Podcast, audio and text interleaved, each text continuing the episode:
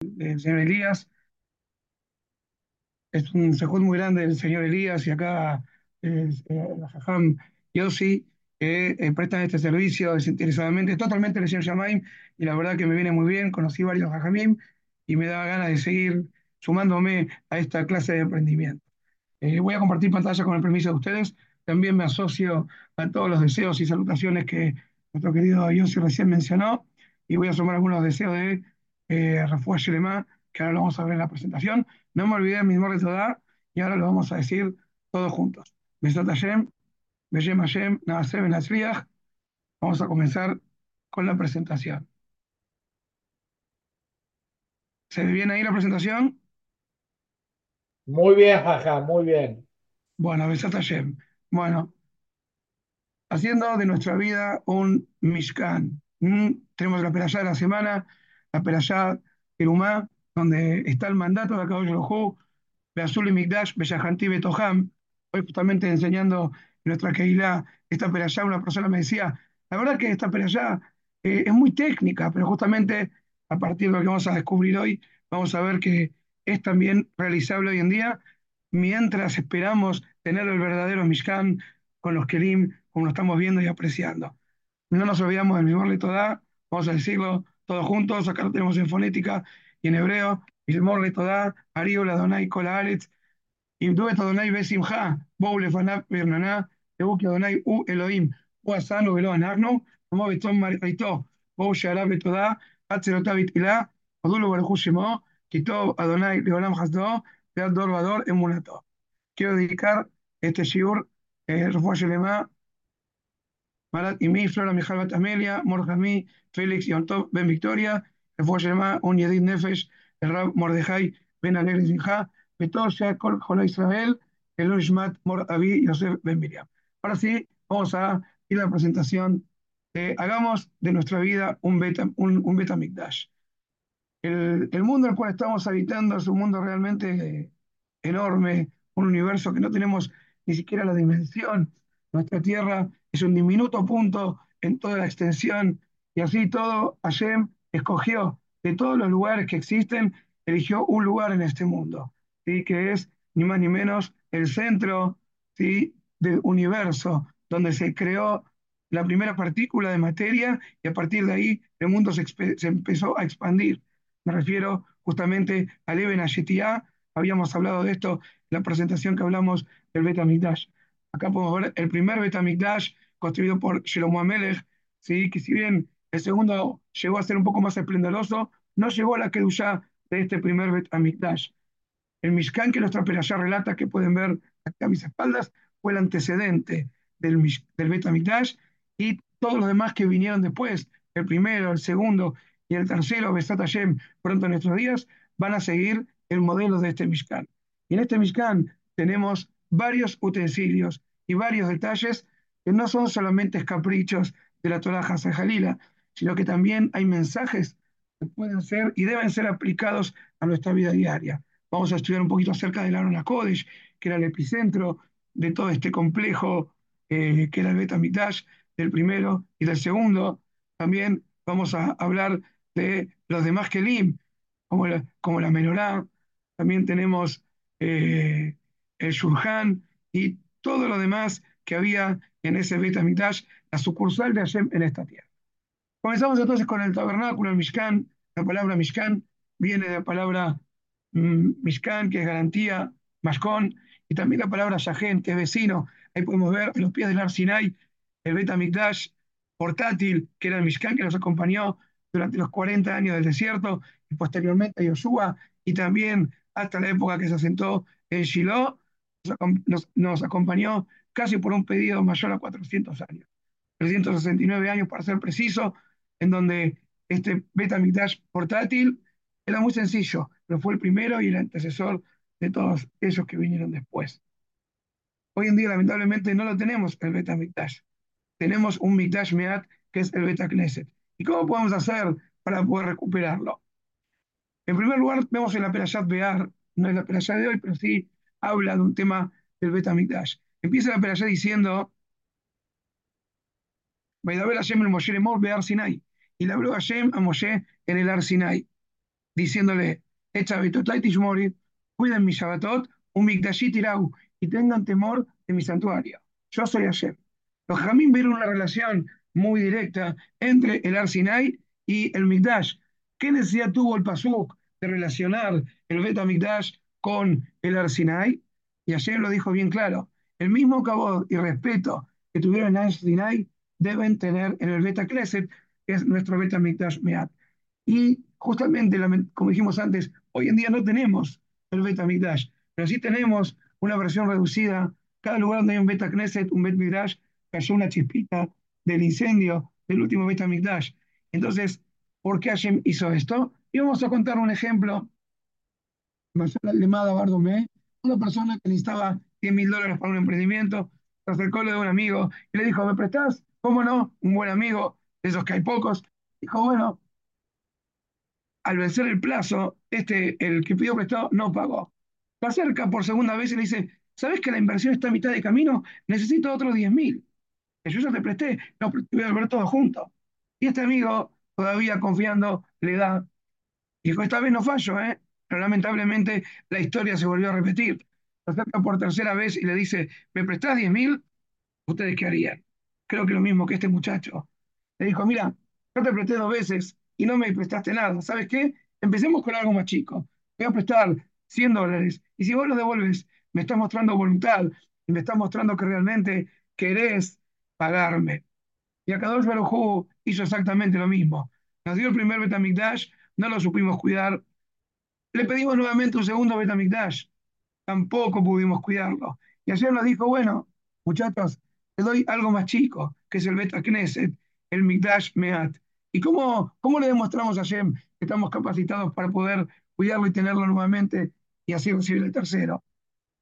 Justamente cuando nosotros vamos al Beta Knesset, Borelam nos espera cada día y día, en cada tefilá, hablando, pero solo con Hashem, en el Beta Knesset, haciendo silencio y respetar. A veces hay más silencio en los cines, ¿cómo puede ser? La gente que va a ver un espectáculo se calla y a veces hay que pedir silencio en el Beta Knesset sabiendo lo que eso representa. No usar el celular en el interior, por más importante, hay algo más importante que hablar con Hashem. Y también trayendo y contagiando a los que aún no tienen el sihut de disfrutar de estar en un Beta Knesset. Y esto únicamente se obtiene estudiando y concientizándose acerca de la importancia lo que es el Beta Knesset y lo que representa el Beta Midash, que es lo que vamos a hacer hoy, ver lo que era este Midash para valorar el Midash Meat y poder traerlo nuevamente. La playa esta semana comienza diciendo con la orden Baikhuli Terumá, Meet Kolish, ayer y Deben Olivó. A Israel estaba ansioso por hacer volver, después del pecado del becerro de oro, la Yejiná al centro de Israel. Entonces, le dijo, háganme para mí un Mikdash. ¿Qué dijo? Traducción, tomarán para mí una ofrenda de todo aquel que lo motive su corazón. Esta ofrenda era una de las tres que hubo en el desierto, esta fue la única que fue voluntaria. Sin embargo, acá hay una palabra que llama mucho la atención. Hashem, ¿qué está pidiendo acá? Está pidiendo un donativo, está pidiendo una donación, una entrega. Sin embargo, fíjense, ¿cuál es la palabra que utiliza la Torah? y tomarán para mí. ¿Cómo tomarán para mí? Den para mí, brinden para mí, donen para mí. Muy bien, está una mano levantada, seguramente era para contestar esta pregunta. Entonces, nuestro Benjamín dice, la, la, palabra adecuada era Idarán. Y acá viene un concepto muy interesante con respecto al H de acá y con respecto a todo lo que es el Kodesh.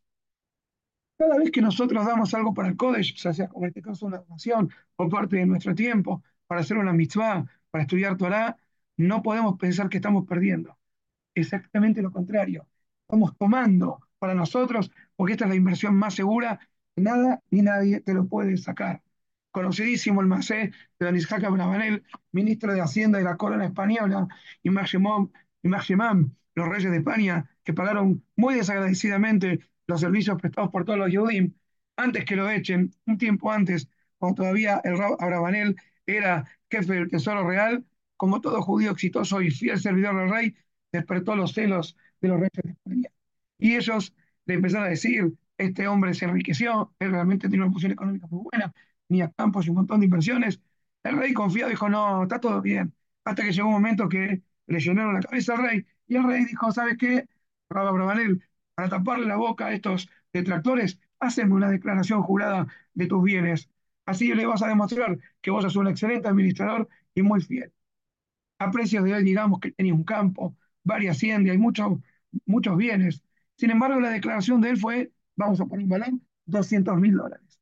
El rey cuando ve la declaración le dice, pero ¿cómo me estás mintiendo tan descaradamente? Tu campo solamente vale un millón de dólares.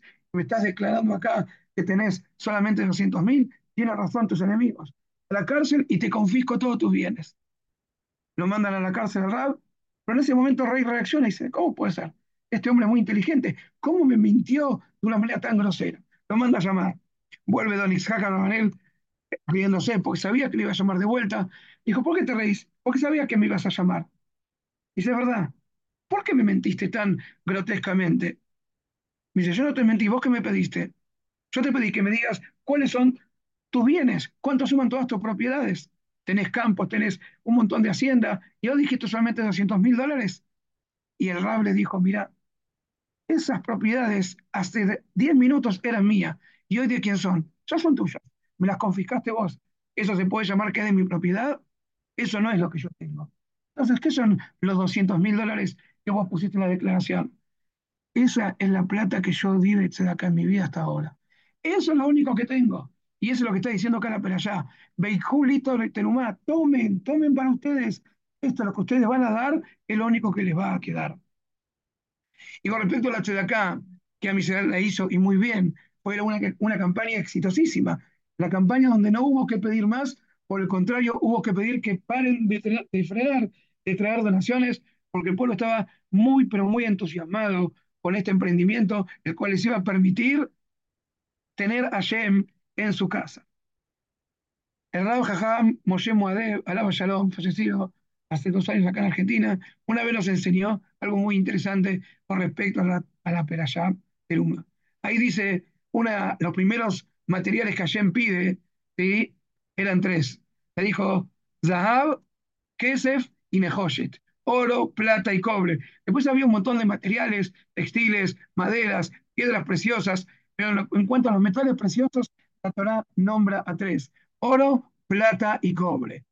Aparte de ser estos materiales en un nivel un poquito más profundo, el remes, vemos que la Torah tiene pardés, remes, explicación literal, insinuación, explicación ampliada y la parte secreta en el remes, en el segundo nivel. Podemos aprender de aquí cuáles son las formas que hay para darse de acá. Sin duda la mejor de todas es el nivel oro. Se acá nivel oro que es son las iniciales de Z, Anoten, Bari. La persona que da cuando está sano. No espera una, a un problema, lo alenu, que doy a vos, a nadie que tenga ninguna circunstancia de peligro o de problema o de incertidumbre. No, él estando bien da, este es el mejor. Es categoría oro, VIP, VIP.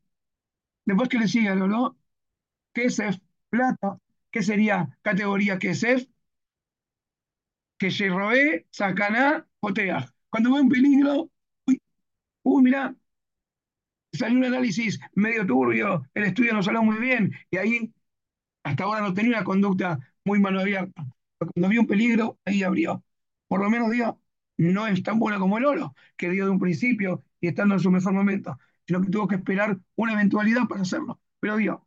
Y hay alguien que es un nivel inferior, que es el Nehoshet, el cobre, el más eh, sencillo estos tres metales, que significa Nahalat Jolé Sheamar Tenú, legado de un moribundo que ordenó que regale sus bienes post-mortem. Obviamente este hombre no pudo gozar del beneficio de de acá en vida y tuvo que morir recién para dar. Deseamos que todos son niveles de acá, elijamos cuál es el nuestro. Obviamente, Zahab es el mejor y siempre hay que dar y no esperar las situaciones eh, no deseadas para hacerlo.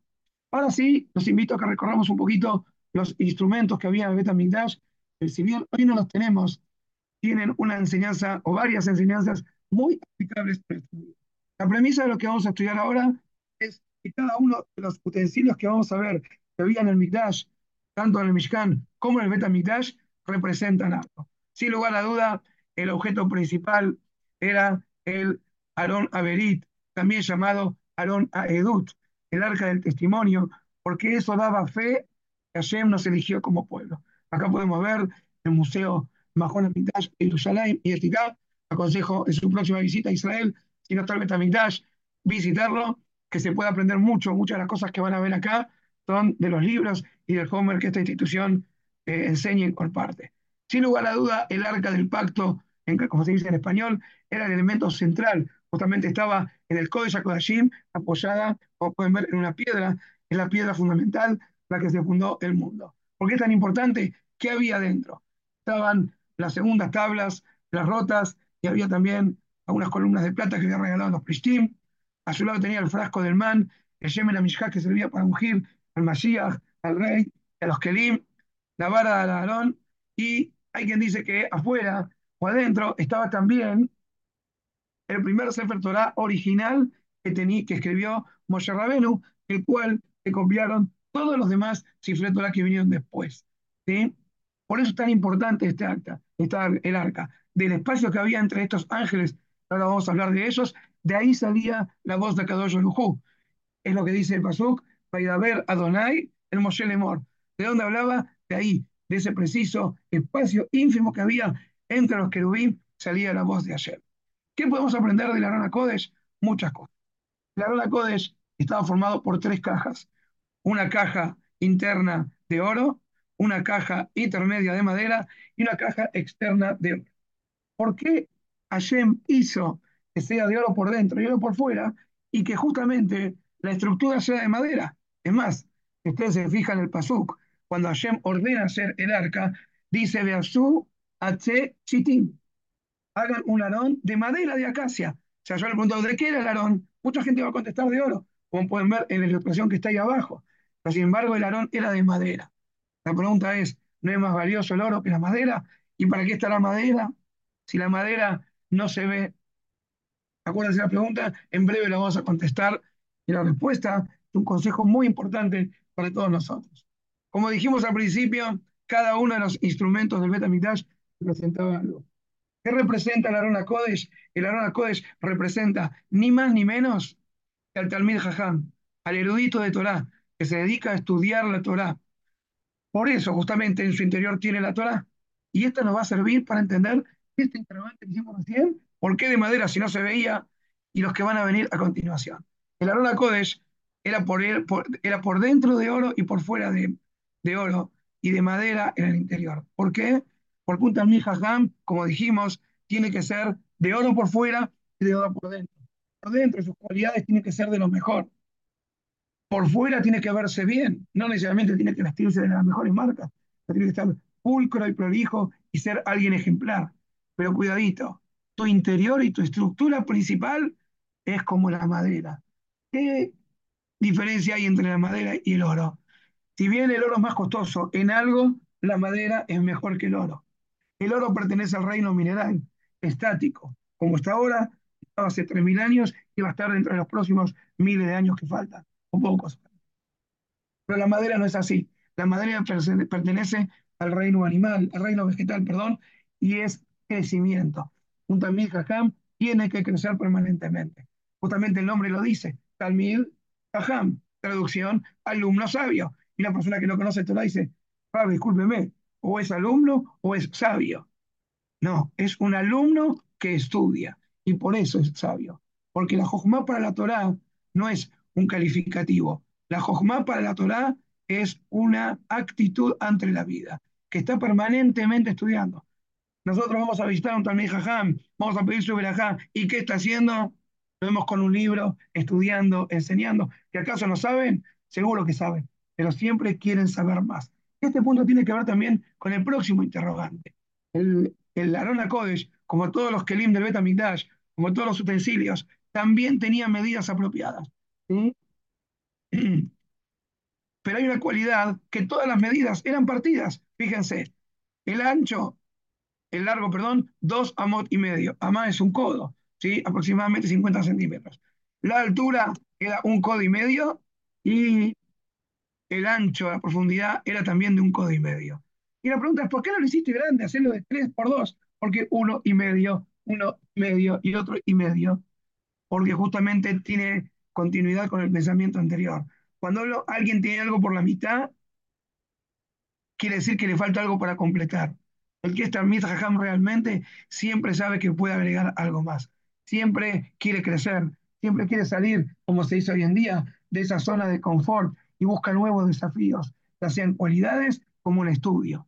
Este es uno de los mensajes poderosísimos que tiene estudiar los Kelim del Beit HaMikdash, en este caso el objeto más sagrado. Por oro, oro por dentro, oro por fuera, hay que verse bien y ser bueno, pero no te olvides que tenés que hacer de como la madera, crecer, y eso también está demostrado en las dimensiones del Aarón. Medidas inconclusas para saber que siempre tenemos lo que mejorar y debemos realizarlo. Y otro detalle importante, a diferencia de los demás Kelim del Bet HaMikdash, las varas que ustedes pueden ver acá no se sacaban nunca de ella. De hecho, la única provisión que tiene esta operación es esa, no Yasoru Bimena. Las varas se ponían en los anillos estaban engarzados a los costados del alón y no se podían sacar, porque lo de la mesa sí, lo de la menorá, lo del misbeach sí, porque justamente acá nos da una, una idea ¿Qué mérito tiene ser Tomje Torah? Personas que ayudan a la Torah. Nosotros sabemos que las varas permitían la movilidad. De la misma manera, aquellas personas que por no se pueden dedicar al estudio de la Torá porque se dedican a otras cosas y ellos con su tiempo y con su dinero apoyan obras de Torá, que sepan que esas personas como Isahar y Zebulún están pegaditas a la Rana Kodesh, están pegados al Talmud Jajam y nunca se van a separar. No así los demás Kelim. La vara servía para transportarlo y después se sacaba hasta el próximo viaje las personas apoyan el estudio de la Torá activamente son como estas varas, lo y azuru mimeno. Siempre van a estar pegados a la Torá. Otra de las eh, cosas interesantes que se aprenden, miren qué interesante, ¿no? El Kodesh HaKodashim, en el caso del Bet HaMikdash, medía 20 amot de ancho. Y cuando escribe el Sefer de Melahim, ¿cuánto medía la Arona Kodesh? Dice así, desde la pared del arca hasta la pared del Mishkan, el había 10 amot. Y desde la otra pared del arca hasta la otra pared había 10 amot. ¿Cómo puede ser si en total medía 20? Tenía que medir 22,50. ¿Cómo puede ser que mida eh, 10 de cada lado? Y la respuesta es eh, que el lugar que ocupaba el Aarón no restaba espacio. Y de acá aprendemos también que las personas que se dedican a estudiar Torah, Omdim Alpi Nes, van por otro canal, no van con el modo natural, van con el modo Nes. Así como no puede, no da la cuenta. Si 10 más 10 es 20, más 2,5 son 22,5. ¿Cómo puede ser que 22,5 entre en el 22? ¿Te da el cálculo? Naturalmente no, pero estaba ahí. Y también las personas que se dedican a estudiar Torah tienen una supervisión especial, tienen que saber que juegan en otro nivel y por eso tienen abiertos otros canales de Belajá que una persona que no accede a esos niveles no va a tener la posibilidad de acceder. Por eso nunca tiene que ser una excusa lo material para no estudiar Torah. Siempre lo que es espiritual va por de mala mirativa, está por encima de lo natural, como lo podemos ver el Arona Kodesh también tenía una tapa, esa tapa se llama Kaporet, que viene de la palabra capará, justamente el Kaporet, acá podemos ver el Kodesh HaKodashim, esto es una ilustración de la época del primer Betamigdash, el Cohen Gadol, vestido totalmente de blanco, que Malach Hashem Tzebakot, entrando con el Kitonet para pedir expiación, única vez en el año. ¿Y por qué justamente se llama Kaporet? Y de ahí se origina la capará. El Cohen, es verdad, vertía sangre ahí. Hay otra explicación muy interesante. El Kaporet como pueden apreciar, tenía en su parte superior dos querubín, que son una especie de los tantos tipos de ángeles que hay. Y estos dos, la palabra querubín en arameo se puede entender como que rabia, como niños, tenían caras de niños infantes, uno cara de hombre y uno cara de mujer. Y acá se aprende que el amor que Hashem dispensa a nosotros es el equivalente a un hombre con su amada esposa. Como lo dijo muy bien Shlomo Amelech en su Shira Shirim, Ani bedodi li. Ese es el grado de amor que Hashem tiene por nosotros. Pero ¿por qué justamente la capará surge en este, en esta parte del, del Kelly. ¿Y por qué se llama Caporet? Porque justamente ese Caporet eran como un medidor divino. Cuando Amisel estaba en onda, en sintonía con Hashem, estos dos ángeles se miraban unos a los otros. Cuando no, quedaban en la espalda. Pero hay otro motivo más profundo. Normalmente tenemos la conexión con Hashem, está Hashem, y por medio de la Torá se conecta con Am Israel. Pero miren acá qué interesante. No se da este esquema. ¿Cuál es el esquema que está planteado acá en el arca? Israel y Hashem. El ángel masculino, el querub masculino, representa a Hashem, dador, el querub no femenino, representa a Israel, receptor, y la Torá que está por debajo, como queriendo decir que Benkaj u Benkaj Banayem. La, la Torá es lo más importante que tenemos, pero el Kesher con Boreolam está por encima de todas las cosas. Y Hashem nos quiere igual, como un padre quiere a un hijo, aunque su hijo no esté en el camino, un padre nunca deja de querer a su hijo. Y esto es el motivo que escapará. ¿Por qué? Como dijimos, uno a su hijo le tiene un amor incondicional, ese bebito que nos despierta de noche, que nos quita el sueño, que nos preocupa, que muchas veces nos ensucia la ropa, el padre lo quiere más. Y así es el amor que tiene Hashem con nosotros. Y eso es lo que hace que tengamos capará, que tengamos expiación por ese amor que Hashem nos tiene, incondicional. Y nosotros, lamentablemente, condicionamos nuestro amor a Hashem. Si no va bien, lo queremos mal. Y si no, a veces lo cuestionamos. Tenemos que aprender, nuestro amor también tiene que ser incondicional. Porque Kamaim, Panim, La Panim, Kajle, Badam, Adam, cuanto más y más con Akadosh Baruj de acuerdo al trato que dispensamos, es el trato que vamos a recibir. Hashem nos quiere incondicionalmente y esa es la actitud que tenemos que tener con él, porque esa es la base de la capará del día de Kippur. Por eso la tapa se llamaba Capore. Hoy en día el Arona Kodesh no sabemos dónde está, eh, el rey Yosayahu, cuando salió a la última guerra en la cual cayó, por orden ya del rey David, muchos años antes, había construido una cámara de seguridad por debajo del de Eben que estamos viendo hoy, es el interior del domo de la roca, mal llamada Mezquita Domar, la cúpula dorada, donde se puede ver la piedra del Eben En una clase especial tengo sobre Eben y con mucho más detalles sobre esto, pero quiero compartir algo de dónde está ahora el Arona Kodesh. Qué interesante historia que pasó no hace mucho. The ark was buried under the Temple of Solomon in an underground tunnel and thought lost forever until now.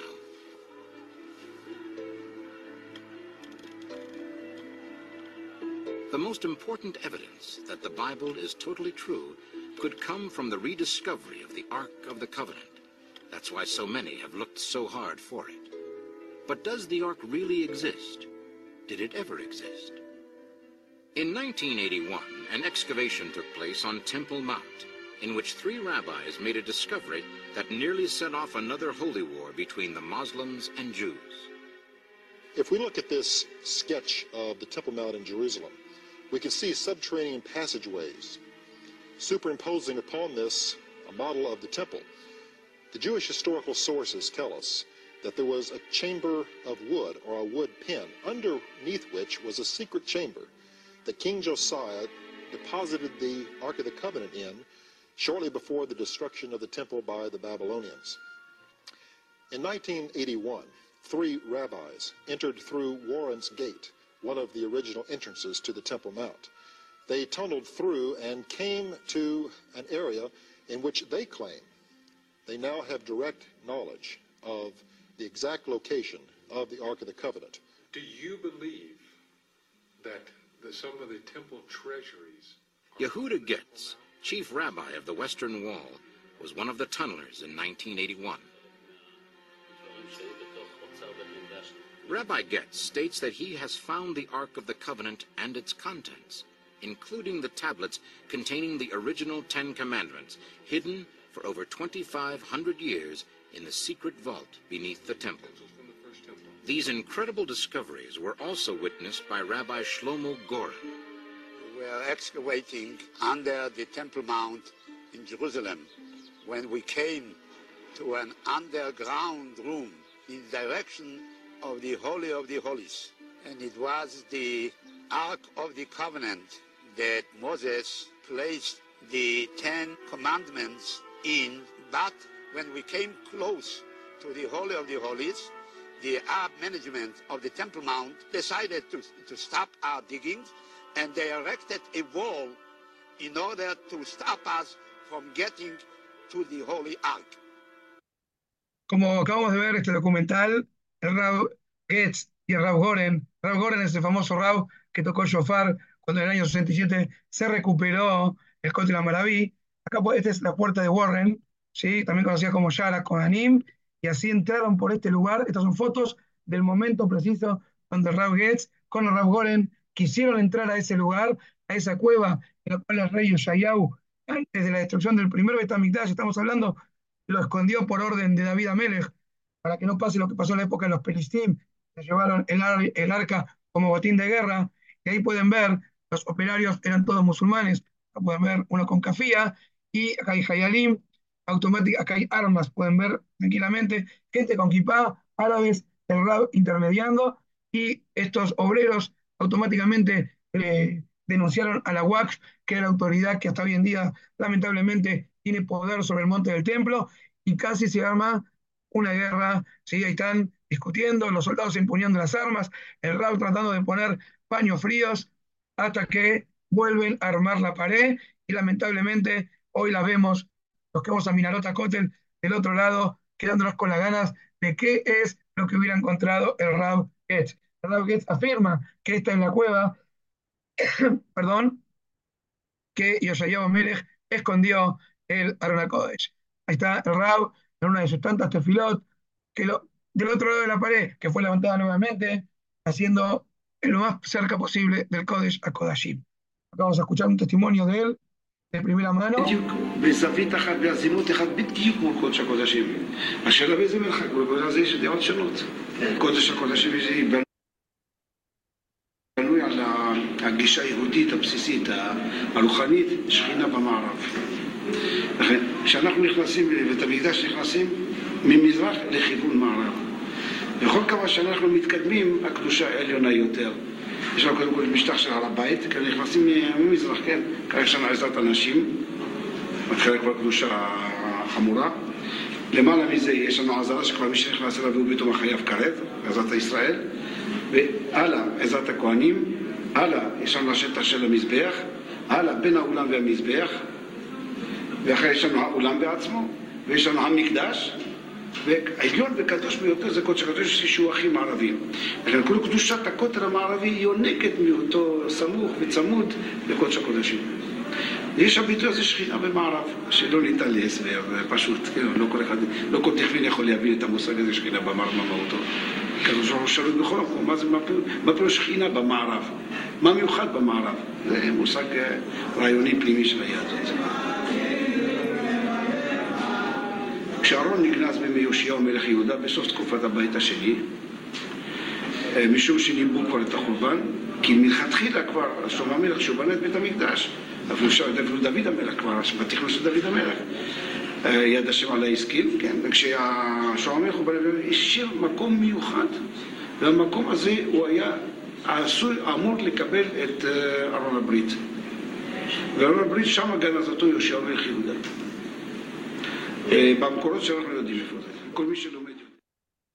Bueno, hay una declaración de Rav Getz. Hoy en día, el, el Minarota Kotel, los que tienen el mérito de ir, van a ver un templo que es Mijat Yehuda, es el templo, no me refiero al nuevo templo, que no llegué a poner la foto que estuve yo este año que pasó, eh, que está la famosa, famoso ejal con la forma de la granada de Shira Shirim, ese es más nuevo todavía, pero el templo eh, eh, Yehuda Getz, que ven acá, acá lo pueden ver, este templo acá pueden ver la parte de arriba de la puerta de los Kohanim, por la que él había entrado. En este lugar, mujeres dicen permanentemente Telim y pusieron un colel en ese lugar. El templo fue puesto a nombre del mismísimo Rab Yehuda Gatz. ¿sí? Vamos a pasar al segundo de los Kelim, que también tiene una enseñanza impresionante. La menorá. La menorá se convirtió eh, eh, en símbolo del Yadut, ya de la época del segundo Betamikdash. Encontraron muchos Kebarim en Roma, fueron los primeros Kebarim del Galut, para identificar cuáles eran Kebarim, tumbas judías, era la, men- la menorá, es el símbolo para autonomacia del Yadut. ¿sí? Hasta un momento eran las tablas de la ley, después los romanos también lo tomaron como propio, había que diferenciarse y la menorá quedó como símbolo hasta el punto que hoy en día la Medinat Israel tiene el símbolo de la menorá porque es lo que más nos identifica. La menorá, como podemos ver, era un keli totalmente de oro, estaba hecho de una sola pieza, algo que Moshe no podía entender. ¿Y qué se puede aprender de acá? ¿Qué le dijo a Shema Moshe? Le dijo, tirá el oro al fuego y que salga. Y así salió la menorá. La menorá que representa, así como el Arona Kodesh representa al Talmud Jajam, la menorá representa la luz de la Torah. La luz de la Torah es algo realmente muy difícil de comprender. ¿Cómo, hacemos, ¿Cómo puede ser un ser humano para entender una obra divina? Es como un nene de cinco años que quiere explicar un teorema de la teoría cuántica. Imposible. Ni sabe que es uno más uno y ya vas con eh, mecánica cuántica. Así también un ser humano, ¿cómo puede entender a Boreolam? ¿Cómo puede entender Torah? Moshe no entendía cómo era la Torah. ¿Qué le dijo a Hashem? Tirá el oro, tirate la, tirate la pileta, metete y vas a ver cómo vas a ver la luz de la Torah. Así fue que salió la. Lo mismo pasa con el estudio de Torah.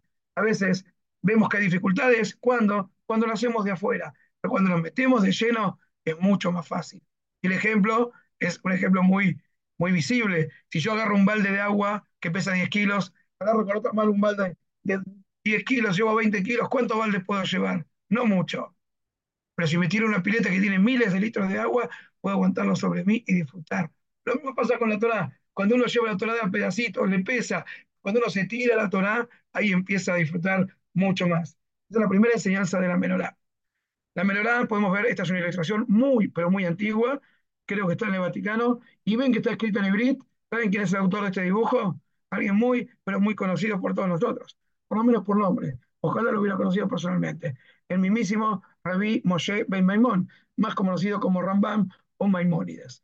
La menorá tenía varios eh, objetos decorativos. En la diapositiva anterior vimos, acá pueden ver, tenía copa, botón y flor. Pero acá llama la atención algo interesante, la copa. La copa que está acá, que son estos conos como si fueran un cucurucho. Acá está la flor, el botón y la copa. La copa es, acá tengo un vaso, la copa normalmente se usa para arriba. No lo voy a dar vuelta porque tengo agua ahí. Voy a hacer un desastre. Pero, ¿por qué el Rambam dibujó la copa para abajo? Y el uso habitual de la copa, del vaso, es para arriba. Miren qué mensaje que hay acá y vamos a entender para qué servía la menorá. La palabra menorá viene de tener, la palabra luz, or. Justamente la Torá nos enseña que la menorá era para iluminar el mundo. ¿Cómo sabemos? Las, las construcciones antiguas eran con muros muy anchos y no había luz artificial. Cualquier construcción civil tenía las ventanas chicas por fuera y grandes por dentro. ¿Por qué? Porque la luz natural se expande. Entonces, una pequeña abertura iluminaba todo el espacio interior. Pero ¿saben una cosa? Miren cómo se veían las ventanas del Bet Mikdash. Vamos a entender que estas copas no eran para recibir, sino que eran para dar. ¿Por qué? ¿Cuál es el uso habitual de una copa? Si la copa está derecha, es para recibir, pero si la copa está al revés, como la ilustró Rambam, es para servir, para brindar y para dar. Justamente la, luz del Bet Mikdash era para dar luz, era para dar luz al mundo. Las ventanas del Bet Mikdash, como vamos a poder ver en esta ilustración, emanaban luz al mundo. No era una luz visible a los ojos, por supuesto, eran simplemente llamas con aceite de oliva, pero esa oscuridad que hoy la vemos y la palpamos en la calle, donde nadie sabe qué es verdad y qué es mentira, y hay un vale todo, y la gente se cree que es una cosa, mientras que es otra, eso no es oscuridad, eso es la falta de la luz de la Torah. El Bet Mikdash tenía las ventanas chiquitas por dentro y grandes por fuera. ¿Por qué? Porque vamos a ver en esta ilustración, cuando se prendía la menorá en el interior del Bet Mikdash, su luz no se limitaba a eh, quedarse en el Bet Mikdash, sino que esa luz se encendía y llegaba a todo el mundo. Y como dicen los si los que destruyeron el Betamigdash hubieran sabido lo que hicieron, no lo hubieran hecho. O de que se fue el Betamigdash, mucho esplendor se fue al mundo. La luz que salía de la menorá era para iluminar el mundo con ya que tanta falta nos hace hoy en día. Por eso las ventanas tenían esa disposición de menor a mayor y por eso esa luz se expandía e iluminaba espiritualmente el, el mundo. Porque como dice el Pasuk, Shekufim Atumim, eran chicas por dentro y grandes por fuera, al revés que las ventanas convencionales. Otro de los elementos que había en el Mishkan, que también podemos aprender, no era un elemento hecho por el hombre, pero sí un elemento que acompañaba y evidenciaba la presencia divina. Era la columna de nube que lo guiaba durante el día, Amud Anan y Amud Aesh Belaila. ¿Y qué podemos aprender? Así como el Amud estaba al frente del Mishkan y no dejaba pasar nada, y de hecho cuando estuvimos en el Yam Suf nos defendió de los Mitzrim, así también nuestros hogares tienen que estar protegidos de cualquier ideología, moda o costumbre. No podemos tener esa vulnerabilidad que hoy tienen cualquier lugar que no tiene Torah. Tiene que haber una mud anán, una mejizá entre nuestro mundo y el mundo de la oscuridad. Viene el próximo de los Kelim, que es la mesa. La mesa tenía 14 panes, 12, perdón, 7 panes, eh, perdón, 10 panes, 12 panes, que eh, estaban preparados y quedaban de una semana a la otra, y este pan era únicamente comido por los Kohanim. La mesa, al igual que el Shulchan, que el Aarón, tenía una representatividad. ¿Y qué representaba? La parnasá de la persona. Por eso, si ustedes ven, acá pueden ver unos soportes, lo ven acá, si contamos, hay 14 soportes de cada lado. 3, 6, 9, 12 y 2, 14, y lo mismo acá. ¿Por qué 14? Esto representa las manos de la persona. Nuestra mano tiene 14 huesos. 3, 6, 9, 12 y 2 de pulgar 14. Y 14 en hebreo se escribe con la yod y la dalet, formando la palabra yad. Estas son las dos manos, como diciendo potea de adeja, umas vía le col razón para recibir la verajá de Akadosh Barujú. Acá tenemos, había una, una habitación especial, Bet Garmón, Bet Amitash, donde se cocinaba este pan, era de matzá, no era hametz, porque tenía que estar permanentemente en, la mesa. La mesa no podía quedar vacía de pan. Acá vemos como un grupo de Koanim retira una, una torre de panes y inmediatamente pone la otra, porque la mesa nunca podía estar vacía. Por eso la de matzá, para que en también esté. Y este pan, había varios milagros que tenía ahí. Uno de los milagros, ¿cuál era? ¿Sí? Aprendemos de acá, la mesa es el Gemilut Hasadim, es el brindarse hacia los demás. La calidez, el pan este se ponía el viernes y el otro viernes seguía calentito y blandito como recién puesto. La frescura, para enseñarnos que toda persona que está relacionada con el Kodesh, en un lugar Kadosh, como era Kodesh mantiene su lozanía y su frescura. Y hay otro detalle que tiene que ver con las medidas. El Surjan, a diferencia del Arona Kodesh, tenía las medidas enteras. Medía dos amot de largo y una más de ancho. Porque, a diferencia del Aarón, que el medio quiere decir que falta en lo que es materialismo, lo que es el surján que representa el alimento que comemos, tenemos que ser Sameos México tenemos que estar no contentos con nuestra parte, no conformes. Sameach, no decir ufa, sino decir ufa, fantástico, ufa, fabuloso, qué bueno lo que me tocó, lo que tengo y lo que no tengo. Sin embargo, hay, hay una excepción. La altura de la mesa era uno y medio. Oye, no era que era todo entero, es verdad, pero también en el comer existe un aspecto espiritual y en eso siempre tenemos que mejorar un poco. ¿sí? elevar nuestro nivel de kashrut, elevar nuestro nivel de mesa, qué se habla en la mesa, que sea una mesa de comida, en una mesa de cirugía, donde muchas veces, lamentablemente, aprovechando ese espacio familiar, se, analizan personas y parecería como si fuera una mesa de un quirófano, Barmendán. ¿Sí? Subir el nivel, como decimos la verajot, comemos la comida y también nos comemos la verajá. Una vez había una persona muy respetuosa, le preguntó al Rab, ¿qué diferencia hay entre usted y yo? Yo como y digo verajá. Usted come y dice verajá. Y el Rab le dijo, hay dos diferencias. Vos decís la verajá para poder comer. Yo como para decir la verajá. Cuando vos, ¿qué verajá le dices a la manzana? Le Cuando vos decís la verajá, vos le ¿qué ves? Veo el peri, veo el fruto. Sin embargo, cuando yo digo la verajá, veo el boré, veo el creador del periaet. Ese es un nivel que tenemos que subir, por eso la mesa tenía una altura incompleta, porque siempre podemos y debemos mejorar nuestro nivel de espiritualidad cuando actuamos con el material. Misbeach, otro de los elementos que había en el Betamigdash, había dos misbeach, en este caso el misbeach exterior era para las ofrendas animales, habla del Mesirut Nefesh, el sacrificio y la entrega total en nuestra boda Tashem, sin condicionamientos y como dijimos antes, incondicional, como Hashem lo hace con nosotros. Pero había otro Misbeach que no estaba afuera, sino que estaba adentro. Pero el próximo Misbeach que vamos a ver ahora es el Misbeach Aketoret, esa perashá que leemos todos los días, ¿sí? tres veces por día, para esterilizar espíritus malignos y neutralizar las malas influencias, como lo hacía el Ketoret, Mahasitova Boker, Mahasitova Ev, lo decimos en Shachrit, Korbanot y Tefilá, y antes de Mijá también. Pero este Misbeach tenía una diferencia. Este Misbeach estaba adentro del Betamikdash. Pregúntale a Jajamim, ¿por qué este Misbeach estaba adentro y el otro estaba afuera? Ahora voy a contestarlo, pero primero quiero hablar del Ketoret. El Ketoret también tiene muchas enseñanzas.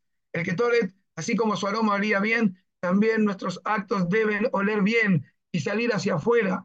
Dice que las novias de Jerusalén no usaban perfume porque el perfume llegaba hasta Jericó, por eso el nombre Jericó, Herreas, se sentía el aroma hasta Jerusalén, hasta Jericó, que está unos cuantos kilómetros hacia el este de Jerusalén. Y trascendían las paredes de nuestros hogares. Tov Shem, Mishem Tov, nuestro nombre tiene que salir hacia afuera más que el buen perfume. Otra característica que tenía el Ketoret, acá podemos ver una muestra del Ketoret que hoy en día mejor la lo tienen, es, había una especie, la gelbenada, que era muy desagradable, pero mezclada, mezclada con la demás, era un aroma impresionante. Esto es un mensaje para nosotros, quizás a veces alguno se puede sentir de menos, pero que sepa que si él interactúa con personas de mejor calidad y Maalim Bakodesh busca referentes superiores y mejores a él, más avanzados en Torah, que sepa que el resultado final va a ser Reach Hashem, un aroma agradable y aceptado por Hashem, independientemente de su calidad, como pasaba acá. Si esta especie no estaba, el que torre no se podía usar. Sin embargo, el resultado final era un aroma agradable. Cuidémonos las compañías y también la tiene que incentivar para acercar a esa persona que sus actos no huelen muy bien. Pero cuando él se junta con la gente buena, va a sacar lo bueno que tiene en su interior. Miren cuántos mensajes se aprenden de estos dispositivos. Y la pregunta que quedó por contestar, ¿por qué este, este Misbeach no está en esta playa? Está más adelante, en otra playa. ¿Por qué? Este Misbeach, aparte de llamar Misbeach Aketoret, se llama Misbeach Apenimi, el Misbeach interior. ¿Por qué? El Misbeach anterior que vimos, este Misbeach, era también llamado el Misbeach exterior, estaba afuera. Como dice acá, implicaba un sacrificio, ahí se sacrificaban los animales. Sin embargo, este se llama Misbeach Apenimi, el Misbeach interno que tenía un aroma agradable. ¿Por qué esa diferencia? Porque, ¿Y por qué este Misbeach está al final? Porque cuando uno inicia su trabajo de mitzvot, al principio es sacrificado. Si uno tiene que renunciar a sus apetencias, controlar sus deseos. Y no es tarea fácil. Pero una vez que lo logró, pasamos a la fase del Misbeach Akitoret, donde todo es reaj y aroma realmente agradable. Y también podemos aprender que para algunas personas, lamentablemente, que no llegan a entender lo que es lo profundo de la Torah, la Torah para ellos es una carga. Hace la mitzvot, pero tienen el ufa ahí, eh, a flor de labios. Estas personas que consideran que es un sacrificio, es como el viaje anterior. Lo hacen, pero todavía están afuera. No entraron al interior de la Torah. Cuando una persona siente el aroma agradable del Ketoret, quiere decir que ya está dentro, ya es parte del equipo, del Dream Team de Akadosh Barujo. El lugar más Kadosh, como dijimos, el Kodesh Akodashim. Miren qué interesante, hacemos un resumen. En el Kodesh, en la parte exterior del Mishkan, había tres elementos. Tenemos la menorá, a la izquierda, el Shulchan, a la derecha, y en el medio el Ketoret. Nosotros sabemos, como dice Mishan Pirkei Avot, que al Shloshá de Barima Olam Omed, a la Torah, a la Bodá, ve alguien Milut Hasadim. En la vida comunitaria pasa lo mismo. Hay gente que se dedica a la Torah, es como la menorá. Una persona así está en el Kodesh, está bien catalogada, está en una área muy buena que es Kodesh. Hay personas que se dedican al el GES, a la boda, es como el Mizbeach, que con tefilatí, que Toret le paneja, la tefilá es abodá, que bañas en tefilá, por ahí no estudia tanto, y quizás no hace que viene ahora, que es el Gesel, pero él, la boda es su fuerte. Esta persona también está en el Kodesh. Y después parte que se ocupa del prójimo, que Mirut. Cualquier persona que haga cualquiera de estas tres cosas está muy bien parada. Torah, Abodá y Gemilut Hasadim. Y se considera que está en el Kodesh. ¿Hay algo mejor? Sí, el Kodesh HaKodashim. El Kodesh HaKodashim, donde estaba eh, únicamente el Arona Kodesh, acá concentra las tres cualidades. Torah, ¿por qué? Porque estaba la Torah en su interior, la Lujot, las primeras, segundas, y según alguna opinión, en la Torah que escribió Moshe, Abodá, porque dice Sojejim Bekanfeem, tenían las alas extendidas hacia arriba, como haciendo tefilá, y también tenían Gemilut Hasadim, porque los malajim se miraban empáticamente uno con el otro, estaban vinculados, permanentemente relacionados con la mirada, importándole del otro. La persona que reúne estas tres condiciones no solamente está en el Kodesh, sino que podemos decir que está en el Kodesh a Kodashim. Hay muchos mensajes más, como suelo contar, me quedo muchas veces corto, pero también hay una similitud entre el mundo y el Mishkan. Fíjese qué interesante que el Betamigdash tiene una forma humana y de la misma manera estamos desarrollados nosotros. En la parte superior está el cerebro, donde estaba la Arona Kodesh, recubierto por varias membranas, al igual que la Arona Kodesh. Después viene el, la parte de la respiración de la persona, donde estaba el Ketoret, que es también algo que tiene que ver con el viento, con el aire, y por fuera estaba la parte alimenticia, el estómago, más abajo, acá vemos el Misbeach, que también servía de alimento. Vemos que hay una similitud, el arón tiene dos tablas, el cerebro tiene dos partes, cubierta y demás, el corazón para digerir también asuntos espirituales, el shulhan, la inteligencia, inteligencia emocional de la menorá, también está ubicado en el lado del corazón, y por último el Ketoret, estando en el Kodesh, y ya fuera del Kodesh, como dijimos en el Hacher, estaba el Misbeach. Vemos de acá que eh, cuando una persona utiliza todos estos recursos de manera ordenada, utiliza su cerebro, su corazón y sus instintos, se convierte como las iniciales de Moach, Lev y Kabel, se convierte en rey de la creación. Podemos ver entonces, resumidamente, cuántas enseñanzas hay de este Betamigdash. ¿Qué dijimos al principio? Una operación muy técnica, no lo puedo ver hoy. Cuántas cosas aprendimos, invito a que puedan ver la grabación, pido disculpas por mi velocidad, pero quería transmitir todos estos conocimientos que creo que son realmente aplicables al día de hoy. El Talmid Jajam apeteciendo siempre un poco más, la menorá sacando la luz para afuera y sabiendo que únicamente la luz de la Torah es la que trae iluminación al mundo, el que dándole lugar a los otros, pero estos actos lleguen a otros lugares, el Misbeach, tener esfuerzo, sentirse de adentro y no de afuera. Y muy, pero muy importante lo que hablamos al principio. Hoy no tenemos Mikdash, tenemos Mikdash Meat, concurriendo al Betacneset, respetándolo. Es lo que Hashem nos pide. Si cuidamos eso chiquito, seguramente vamos a poder tener sehut de, eh, de poder ver, así como vimos el Mishkan y a continuación el primer Betamikdash, también el segundo Betamikdash, seguramente vamos a tener el sehut de ver próximamente en nuestros días el tercer Betamikdash, como está descrito en Sefer de Yehezkel Naví. Al final se entregó las medidas y los planos, y así como cada Betamikdash fue más grande que el anterior, como pueden ver, las dimensiones que va a tener este Betamikdash, siempre respetando las estructuras del Mishkan, con área para Israel, área de Levim, área de Kohanim, Kodesh y Kodashim, dispuesto de otra manera, vamos a poder reunirnos y cumplir Kibet y Betefilá y Kare Lekol Amim. Hasta acá mi exposición y si alguien necesita hacer una pregunta, estamos a disposición del canal. Amén, amén, Gabriel Duer, como siempre, conocimientos muy especiales, muy profundos, muy bien explicados, ya lo extrañábamos mucho. Baruch Hashem que está de regreso con este tema tan bonito, conceptos tan increíbles, llenos de luz, que solo usted sabe explicar de una manera increíble. Le agradecemos mucho su presencia. Quiero decirles que el día de mañana está con nosotros a Hamsuri Katán. No se lo pierdan solo por esta semana. Mañana miércoles, ya que Hamsuri Katán, como ustedes saben, está los lunes con nosotros. Me escriben acá, Gabriel, qué bella clase, qué shur tan especial. Saludos desde Venezuela. Me escriben acá. Eh, no tenía la fortuna de escuchar este rap antes y me encantó sus conocimientos y sus conceptos. Que Hashem los bendiga.